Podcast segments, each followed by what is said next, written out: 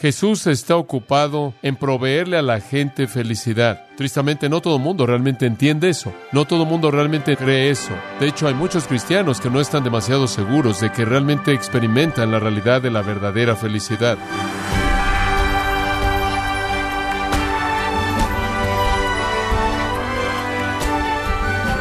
Estamos muy agradecidos por su tiempo y sintonía en gracia a vosotros con el pastor John MacArthur.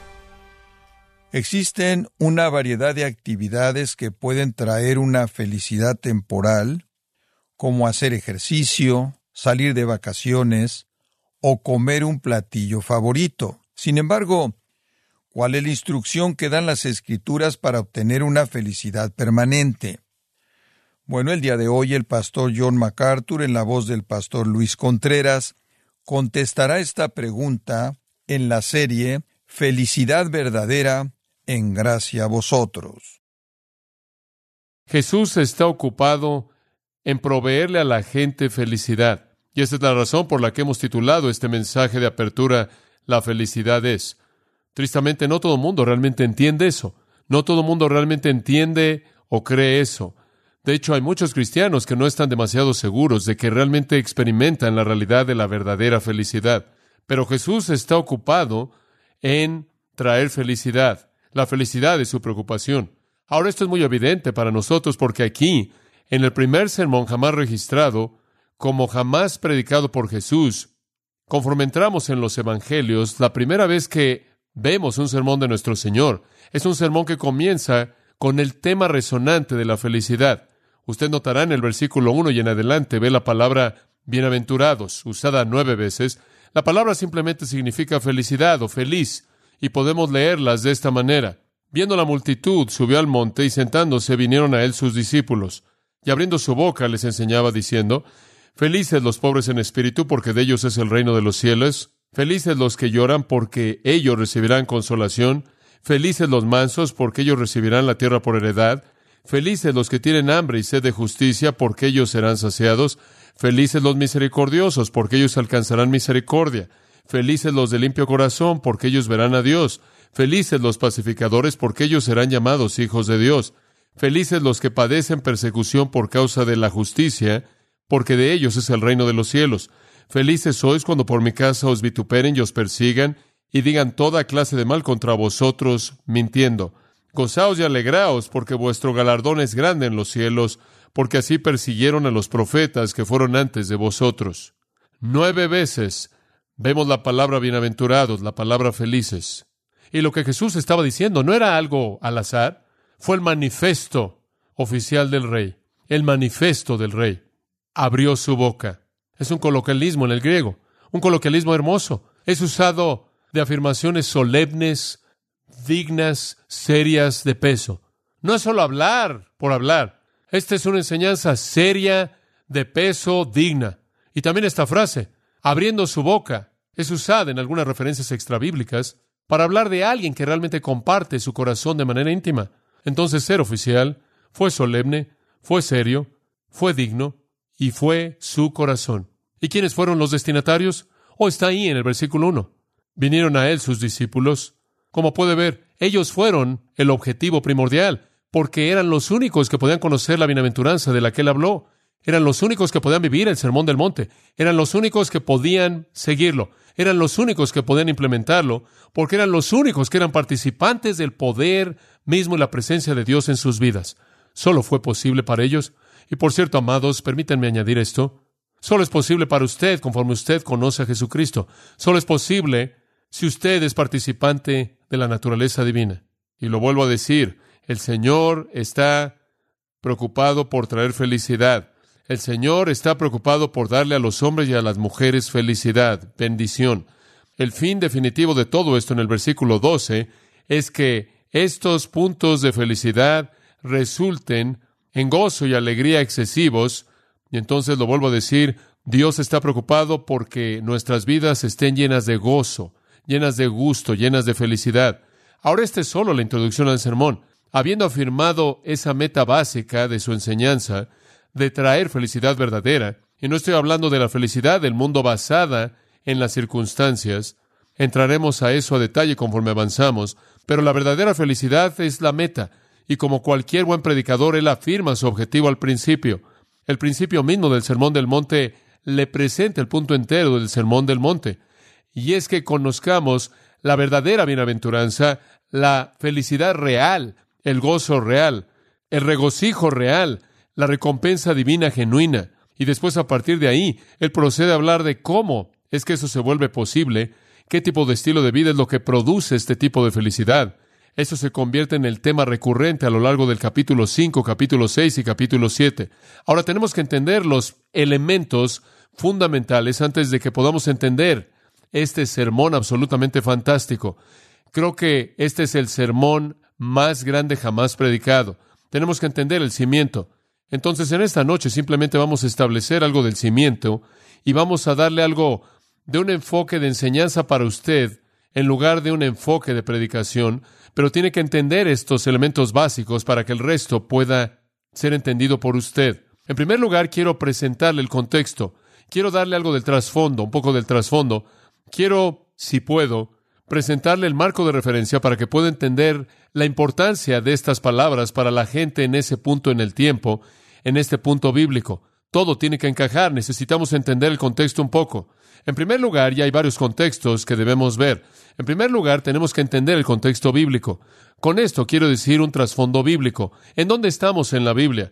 ¿En dónde estamos en el flujo de la revelación de Dios? ¿En dónde estamos en el plan de Dios de revelar su verdad al hombre? Bueno, este es un punto nuevo. Este es un cambio dramático y esta es una transformación increíble. Simplemente para mostrarle lo que quiero decir, quiero que vaya al último mensaje del Antiguo Testamento. El último mensaje está en Malaquías 4:6. Esta es la manera en la que el Antiguo Testamento termina. Esto es lo que dice Malaquías, el último libro y el último versículo del último capítulo. Y él volverá el corazón de los padres a los hijos, y el corazón de los hijos a sus padres. Ahora escucha esto no sea que venga y azote la tierra con una maldición. Qué interesante. El Antiguo Testamento termina con una maldición. El Nuevo Testamento comienza con una bendición. Ahora, este es un cambio dramático. Las últimas palabras del hombre de Dios, una maldición. Esas son las últimas palabras, una maldición. Las primeras palabras del hombre de Dios, el Cristo viviente, bienaventurados, bienaventurados bendición y maldición. El Antiguo Testamento, la ley, Sinaí, relámpago, truenos, juicio, maldición. El Nuevo Testamento, Sión, gracia, paz, bendición. Un cambio dramático. La palabra bienaventurados, Macarios, de hecho, este es un nombre común para la gente que es griega. Quizás se acordará del obispo Macarios de la iglesia griega ortodoxa. Macarios es un adjetivo que simplemente, básicamente significa feliz. Eso es realmente lo que significa. Pero quiero expander eso un poco más para que pueda entender la importancia de este nuevo mensaje. La palabra básicamente viene de una raíz, macar. Esa raíz significa estar feliz, felicidad real, no en el sentido del mundo de felicidad basada en la circunstancia positiva. Tanto Homero como Hesiodo hablaron de los dioses griegos como estando, ahora escuche esto, porque este es un punto muy importante, hablaron de que los dioses griegos eran bienaventurados en sí mismos y dijeron que era un estado no afectado por el mundo de los hombres, que estaban sujetos a la pobreza, debilidad y muerte. En otras palabras, el concepto antiguo griego de Macar y Macarios es la idea de un tipo de felicidad y un tipo de bienaventuranza y un tipo de satisfacción y un tipo de bendición que no es afectada por las circunstancias. Eso es realmente lo que estaban diciendo. La palabra entonces tiene la idea de una bendición interna, de una felicidad interna, que ni es el resultado de la circunstancia, ni está sujeta al cambio en base a las circunstancias. Este es el significado básico del Nuevo Testamento de bienaventurado. Significa una paz interna, una bendición interna, una felicidad interna, un gozo interno que no es producido por las circunstancias ni es afectado por las circunstancias. Es un estado de felicidad, un estado de bienestar en el cual Dios desea que sus hijos vivan. Ahora permítame profundizar un poco más. Es una palabra que indica virtud. Es una palabra que habla de virtud. Toca al hombre en su base misma de existencia. Es una palabra que habla de virtud. Y la razón por la que digo eso es porque es usada para describir a Dios. Por ejemplo, encontramos muchas veces en la Biblia la afirmación bendito sea Dios. Por ejemplo, el Salmo 68:35 dice eso. Bendito, bienaventurado sea Dios. Salmo 72, 18 dice, bendito sea Jehová Dios. Salmo 119, 12 dice, bendito eres tú, oh Jehová. 1 Timoteo capítulo 1, versículo 11 dice, el Dios bendito. En otras palabras, ahora escucha esto, lo que este estado sea es verdadero de Dios. ¿Entiende lo que estoy diciendo? Sea lo que sea, es verdadero de Dios. Sea lo que sea, ser bienaventurado y bendito es verdad acerca de Dios. Ahora, debido a que esta palabra es usada de Dios, y por cierto, también es usada de nuestro Señor Jesucristo, en 1 Timoteo 6, 15 dice, el Señor Jesucristo, quien es el bienaventurado y solo potentado, el Rey de reyes y Señor de señores. Entonces, esta bienaventuranza es una virtud que es característico de Dios, un aspecto característico que es real acerca de Dios y de Cristo. Ahora esto demanda que profundicemos más. Si lo que es esta bienaventuranza es el caso, es verdadero de Dios y es verdadero de Cristo, ahora escucha esto, entonces las únicas personas que jamás la experimentarán son aquellas que participan de Dios y participan de Cristo. Muy bien, no hay bienaventuranza fuera de eso. Pero Pedro nos dice en 2 de Pedro 1.4 que aquellos de nosotros que creemos en el Señor Jesucristo, escucha esto, somos participantes de la naturaleza divina, ¿verdad? Somos participantes de la naturaleza divina. La ventaja de eso, como se aplica aquí, es que podemos conocer la misma bienaventuranza, el mismo estado interno de satisfacción, la misma felicidad interna dentro de nosotros que es conocida por Dios y el Señor Jesucristo mismos. Qué cosa tan maravillosa es reconocer esto, entender esto. Macarios entonces es fundamentalmente un elemento de la esencia de Dios y el hombre solo conocerá ese elemento si es participante de la naturaleza divina. Entonces escuche, desde el principio es establecido, el sermón del monte no tiene nada que decir y nada que ofrecerle a alguien fuera de la fe en Jesucristo. Eso es elemental. Pero para aquellos de nosotros que conocemos y amamos al Señor Jesucristo, para aquellos de nosotros quienes por la fe en Cristo nos hemos convertido en participantes de la naturaleza divina, la misma bendición, la misma satisfacción, la misma felicidad, el mismo sentido de bienaventuranza, que es conocido por Dios de sí mismo y Cristo de sí mismo, puede ser conocido por nosotros de nosotros mismos. Es un pensamiento tremendo. Una vez que una persona conoce a Dios mediante Cristo, la bienaventuranza se vuelve disponible para él o ella. Entonces, para comenzar, escuche esto, que cuando hablamos de felicidad o cuando hablamos de bienaventuranza, es en un contexto bíblico y no está hablando de una actitud superficial basada en las circunstancias, está hablando acerca de una actitud interna basada en la morada misma de la naturaleza de Dios mismo. Entonces vemos que esto es algo tremendo que Dios está diciendo que mientras que el antiguo pacto termina con una maldición, el nuevo comienza con el potencial de que la naturaleza misma de Dios mora en el creyente de tal manera que haya una bienaventuranza que solo es verdadera de Dios mismo. No sé si usted entiende eso. Esto es algo totalmente asombroso, que usted y yo podamos ser participantes de la naturaleza divina como para conocer la bendición misma que el Dios eterno conoce en su propia mente. Ese es el tipo de satisfacción que Dios quiere para nosotros. El Antiguo Testamento es el libro de Adán y Adán es su historia y la historia del Antiguo Testamento. Es una historia algo triste. El primer rey en la tierra fue Adán y fue dicho por Dios Adán que él tenía dominio sobre la tierra. Él fue el primer monarca, pero él cayó y desde que él cayó el Antiguo Testamento tuvo que terminar. Y debido a que él cayó, el Antiguo Testamento tuvo que terminar con una maldición. Pero en el Nuevo Testamento hay un nuevo rey y esa es la razón por la que Mateo comienza el Nuevo Testamento, porque Él es el que presenta al Rey. El Rey es presentado inmediatamente. El último Adán, el postrer Adán, el segundo Adán, el que es mayor que Adán, y Él es un rey quien no cae. El primer rey cayó y dejó una maldición. El segundo rey reina y deja una bendición. Un escritor lo dijo de esta manera. El primer Adán fue probado en un huerto hermoso y fracasó. El postrer Adán fue probado en un desierto peligroso y tuvo éxito. Debido a que el primer Adán fue un ladrón, él fue expulsado del paraíso, pero el postrer Adán convirtió a un ladrón en una cruz y dijo, hoy estarás conmigo en el paraíso. El libro de las generaciones del primer Adán termina con una maldición. El libro de las generaciones de Jesucristo termina con una promesa. No habrá más maldición. Así termina Apocalipsis. Entonces el Antiguo Testamento nos dio una ley para mostrar al hombre en su miseria y el Nuevo Testamento nos da vida para mostrar al hombre en su bendición. Gran diferencia. Entonces Mateo nos presenta de manera inmediata, como hemos estado estudiando en nuestro estudio, nos presenta de manera inmediata al nuevo rey, ¿no es cierto? Es una nueva realidad fantástica que amanece en la historia humana. Hay un nuevo rey, hay uno que puede revertir la maldición terrible de Adán. Inmediatamente, conforme llegamos al Nuevo Testamento, enfrentamos la presentación de Mateo del Rey. Y ya hemos estudiado la descendencia del Rey, y hemos estudiado la llegada del Rey, y hemos estudiado la adoración del Rey, y hemos estudiado la expectativa profética del Rey, y hemos estudiado el proclamador del Rey, Juan el Bautista, y la afirmación del Rey, y la ventaja del Rey conforme él ganó en su tentación, y la actividad del Rey. Y ahora llegamos al discurso del Rey, el manifiesto del monarca mismo. Y el sermón del monte es la afirmación grandiosa del rey conforme abre su boca y pronuncia bendición en lugar de maldición a aquellos que la desean. Ese es el contexto bíblico general en el que este sermón es presentado. Una nueva época, un nuevo rey, un nuevo mensaje.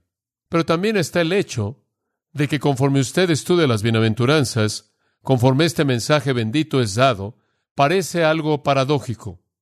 Y Mateo está presentando un reino que realmente no encaja con lo que la mayoría de la gente habría esperado. Como puede ver, la felicidad como Mateo la bosqueja aquí en las palabras de Jesús no es exactamente la manera en la que el mundo lo entendería. De hecho, dice que las personas felices son los pobres en espíritu, los que lloran, los mansos, los que tienen hambre y sed, los misericordiosos, los puros en corazón, los pacificadores, los perseguidos, los calumniados. Ahora usted dice, espera un momento. No estoy seguro de que yo quiero ese tipo de felicidad. Se oye como miseria con otro nombre. Debes estar bromeando. Bueno, ese es el punto. Hay una paradoja. Porque a lo largo de esto, en conexión con la felicidad está la miseria. Y voy a decirlo en este punto y usted lo va a ver conforme avanzamos. La miseria es la clave para la felicidad. Dice usted ahora, espera un momento, ¿la miseria es la clave de la felicidad? Es correcto. Veremos eso conforme avanzamos a detalle. Pero para la mayoría de la gente, todo esto parece totalmente absurdo. Un escritor dijo esto, es como si Jesús se metió al mostrador de la vida y cambió todos los precios. Está al revés. ¿Qué quieres decir que la felicidad sale de la miseria? ¿Qué estás diciendo? ¿Por qué dice, hombre, mira, la felicidad es... Tenemos libros de eso, la felicidad es esto y esto y aquello. Usted sabe, trabajamos mucho en eso. La felicidad es el que busca lo que quiere, que aplasta a todo mundo, y el hombre que tiene lo que quiere, cuando quiere, donde quiere, como lo quiere, eso es la felicidad. La felicidad es el macho. La felicidad es hacer lo que usted quiere. La felicidad es disfrutar de la vida al máximo. Eso es felicidad. La felicidad es adquirir las cosas del mundo. Felices los ricos y felices los nobles y felices los famosos y felices son los populares. Pero no es así. El mensaje de este rey realmente no encaja con el retrato. Y Mateo es tan dinámico en una presentación así, porque su mensaje simplemente derriba las actitudes mundanas, inclusive las del el pueblo judío mismo, quien habría leído Mateo en primer lugar. Inclusive Séneca, el filósofo romano, el tutor de Nerón en el primer siglo, dijo esto, y cito, ¿qué es más vergonzoso que equiparar la bondad de almas racionales con aquello que es irracional? Lo que él estaba diciendo era que cualquier necio sabe que no puede llenar el alma vacía de un hombre con cosas externas. Usted no puede llenar una necesidad racional con un objeto irracional. Eso es lo que el mundo trata de hacer. Jesús viene al mundo para anunciar que el árbol de la felicidad no crece en la tierra maldecida. Y tengo que decirle eso. El árbol de la felicidad no crece en la tierra maldecida, pero tantos lo buscan. Piensa en Salomón. Salomón fue el rey más impresionante que jamás vivió. Si alguien debió haber estado feliz según el estándar del mundo, él debió haber sido.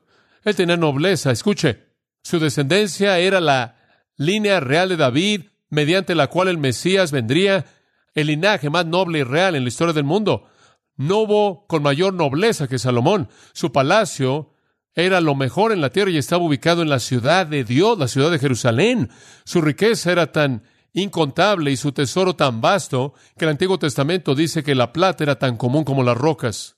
Su placer era comida fabulosa, establos increíbles. Estuve en el establo de Salomón en Megiddo, increíble, literalmente miles de los mejores caballos que podían ser hallados en el mundo. Él tuvo los edificios y los siervos y los viñedos y los lagos y los jardines, mujeres, por cientos. Su inteligencia, bueno, él fue el hombre más inteligente que jamás vivió. Él lo tenía todo. En la evaluación del mundo, él lo tenía todo. Él debía haber sido un hombre infinitamente feliz. Y lo único que tuvo que decir acerca de eso fue esto. Vanidad de vanidades. Todo es vanidad. La palabra significa vaciedad. Y el Nuevo Testamento lo expresa de esta manera. Porque la vida del hombre no consiste en la abundancia de las cosas que posee. Escuche, si usted está buscando felicidad en los bienes del mundo, está en el lugar equivocado. El árbol de la felicidad no crece en la tierra maldecida, no está ahí. Las cosas físicas no tocan el alma. ¿Escuchó eso? Es un punto simple, pero quiero que lo piense. Las cosas físicas no tocan el alma. Usted no puede satisfacer una necesidad espiritual con una sustancia física. No puede ser hecho, pero la gente trata de hacerlo. ¿Sabe una cosa? Digo, si realmente es miserable en su matrimonio, vaya y compre un auto. O si acaba de tener una discusión terrible con su esposa, vaya a comprar un traje nuevo. Se va a sentir mejor. Usted no puede llenar una necesidad espiritual con una sustancia física. Eso es necio. Tampoco puede ser lo opuesto. Cuando usted tiene hambre, no quiere escuchar acerca de la gracia. Usted quiere cenar. Y cuando usted está en el desierto y está muriéndose de sed, no quiere que alguien le hable de la misericordia maravillosa de Dios, quiere agua. Usted no puede satisfacer una necesidad física con una sustancia espiritual. Es tan ridículo pensar que puede satisfacer una necesidad espiritual con una sustancia física. No puede ser hecho. Las cosas que no pueden calmar el corazón en una tormenta no pueden proveer ningún tipo de bienaventuranza. Usted no puede derramar aceite en un espíritu herido. Pienso en Saúl cuando estaba afligido, todas las joyas en su corona no podían hacer nada por confortarlo. Pienso en el rey Belsasar en el libro de Daniel. Él estaba bebiendo y viviendo y estaban allí en una fiesta como pocas en la historia de cualquier nación. Y de pronto, mientras que estuvo ahí en Daniel 5.3, dice que estaba bebiendo vino en los utensilios de oro del templo y la copa de todo el mundo era de oro y estaban disfrutando. Y después una figura de la mano de un hombre apareció en la pared y escribió Mene, Mene, Tekei, Upharsin. Pesado has sido en las balanzas y has quedado corto. Y de pronto la Biblia dice que su semblante cambió. ¿Y sabe lo que pasó? El vino se agrió y el alimento fue como roca en su estómago. Uno de los grandes santos puritanos, quien ha escrito cosas maravillosas que realmente tocan el corazón de cualquier persona, quien estudia la Biblia, es un hombre llamado Thomas Watson. Y Thomas Watson escribió esto. Las cosas del mundo no van a mantener en calma al afligido de espíritu, así como un pedazo de papel va a detener una bala. Los deleites mundanos tienen alas, dice él, pueden ser comparados como aves que están en el jardín que se quedan por un tiempo, pero cuando se acerca usted a ellos, vuelan. Así las riquezas se harán alas y volarán como un águila. Proverbios 23.5 dice, son como el meteoro que pasa rápidamente, pero pasa y se aniquila a sí mismo. Son como un castillo de nieve que está ahí bajo los rayos intensos del sol. Las cosas externas ayudan más a afligir el alma que a bendecirla. Eclesiastés 5.3 dice, las riquezas son guardadas para el mal de sus dueños. ¿Escuchó eso? Las riquezas son guardadas para el mal de sus dueños. No hay satisfacción en lo que el mundo ofrece. Y cuando Jesús vino al mundo, escúcheme, Él no estaba ofreciendo las cosas del mundo. Y hay algunas personas que se presentan en la actualidad como cristianos que están ofreciendo las cosas del mundo. Están ofreciendo prosperidad financiera, dinero, éxito. Jesús nunca ofreció eso. Eso nunca está en el sermón del monte. Lo opuesto está aquí. De hecho, las cosas del mundo se vuelven combustible para el orgullo, se vuelven combustible para la lujuria, se convierten en un lazo, y Jesús mismo dijo que las cosas del mundo, las preocupaciones del mundo, las riquezas del mundo, van a levantarse y van a ahogar la palabra son los espinos y le van a hacer a su alma lo que los espinos le hacen a su vestido o playera. Escuche, lo que Dios está diciendo en este sermón maravilloso, incomparable, en estas bienaventuranzas es simplemente esto. Nunca encontrará usted felicidad en este mundo. Nunca. Más vale que lo aprenda. Es como buscar a los vivos entre los muertos. Y el ángel dijo, no está aquí, él ha resucitado. Y quiero simplemente tomar ese concepto y decir que si usted está buscando la realidad viva de la bienaventuranza real en la tierra, está usted buscando al vivo entre los muertos y no está ahí. Tiene que ascender otro nivel. Pablo lo dijo de esta manera. Si pues habéis resucitado con Cristo, buscad las cosas que están que arriba. Poned la mira en las cosas de arriba, no en las de la tierra. Juan lo dijo así. No améis al mundo ni las que, las cosas que están en el mundo. No hay satisfacción ahí. La felicidad no está ahí. La bienaventuranza no está en la tierra maldecida, está en otro nivel. Y el sermón del monte lo va a llevar a ese nivel. ¿Está listo? Lo va a sacar del mundo. Va a ir en contra de todo lo que oye por parte del vendedor. Va a ir en contra de todo lo que ve en los espectaculares, todo lo que lee en las revistas. Le va a dar un estándar totalmente diferente de la vida, totalmente opuesto a lo que el mundo le dice. Entonces, realmente va a tener dificultades en vivir si usted no lo aprende bien, porque va a ser bombardeado por toda persona que viene del sistema del mundo.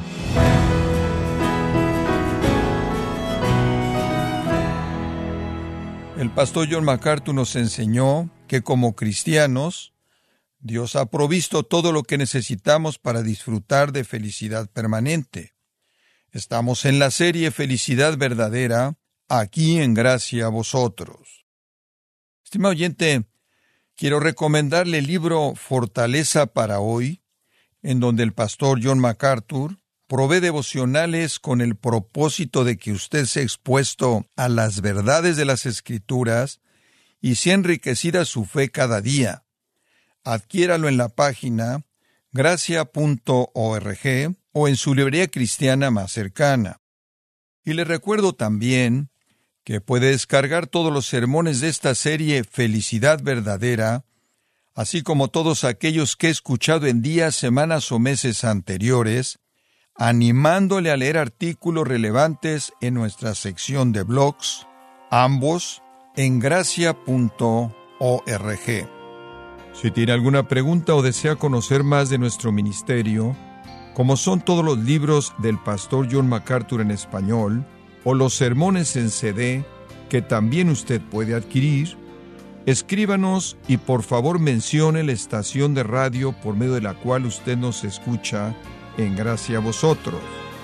Es importante conocer no solo el país y ciudad de donde usted nos escucha, sino también la radio.